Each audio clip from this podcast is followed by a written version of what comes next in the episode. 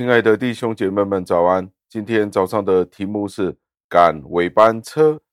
经文出自于路加福音二十三章的第四十节，经文是这样说的：那一个就应声责备他说：“你既是一样受刑的，还不怕上帝吗？”感谢上帝的话语。这一段经文记载的是，当耶稣基督被钉在十字架上的时候。左右分别各有一个强盗，也都钉在十字架上。其中一个强盗就责备另外一个强盗说：“说他怎么胆敢嘲讽、讥笑耶稣基督？说你不是基督吗？那你可以救自己和我们吧。”那另一个强盗就责备他说：“你既是受刑罚的，你不怕上帝吗？”我们为此感谢上帝。加尔文在他的释经书说：“这一个强盗，我们可以见到，在一个最邪恶的人的身上，显示出了一幅非常美丽的图画，或者是一个令人震惊上帝恩典的显现。为什么这样子说呢？为什么是令人震惊的呢？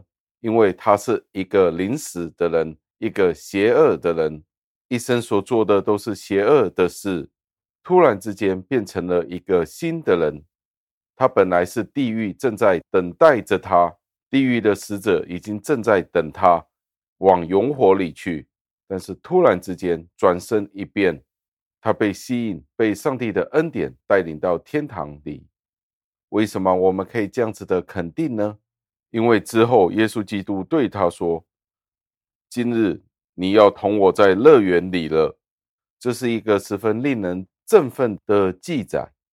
以至于我们要学习从这个强盗身上的榜样，在这里我们可以见到这一个人的一生都沉溺在罪当中。从我们人的角度来看，是不可能得到赦免的。从人的角度来说，最少要入监狱几年。你是不是真的有行为上的表现？但正是在这里，耶稣基督便呼召了这个人，在天堂里可以与那些使徒们和第一批的国子们。同样的身份去进入天堂，这样子的例子，使得我们看见上帝的恩典。当一个人去跟从主耶稣基督的时候，他便可以发光。人的得救并不是靠肉体的方法，而是他放弃了自己的凶残和对上帝的藐视，悔改。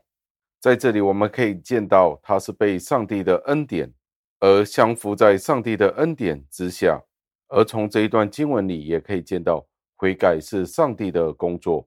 这一个恩典可以被人看见是何等的卓越，超过了人所有的期望。我们见到一个人在死亡的边缘的时候，他从一个要死的人，突然之间变成了一位敬虔的对上帝崇拜者，或者他也变成全世界历世历代信仰的一个楷模。而在这个例子里，我们可以得到怎么样的学习？我们关于悔改的原则呢？这个盗贼去悔改有三个明证：第一，就是他公开斥责他的同伴，那个同伴在十字架上恶毒的行为，而他是唾弃了另外一个盗贼这样子的行为。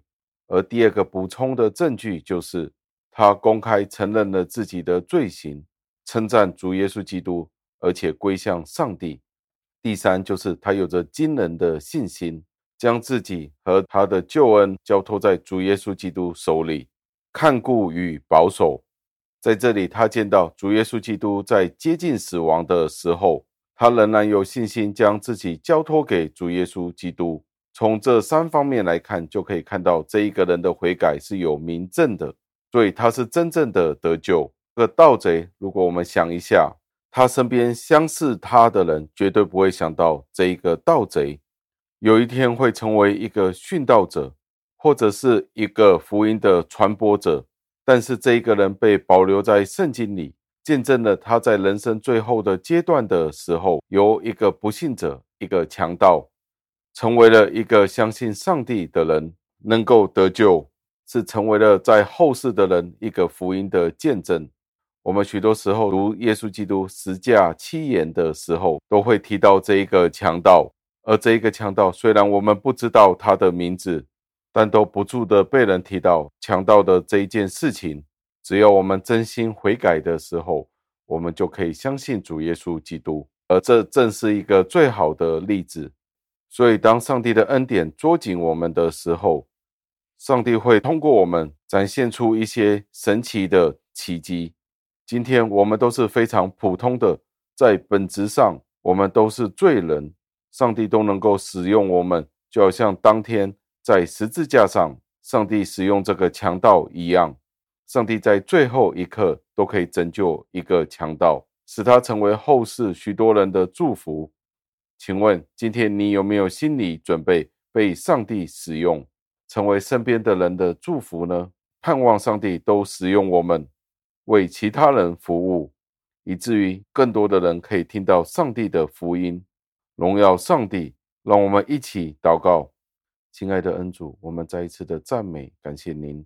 今天让我们认清，连一个强盗您都可以使用的时候。那今天我们应该要如何看待我们的身份呢？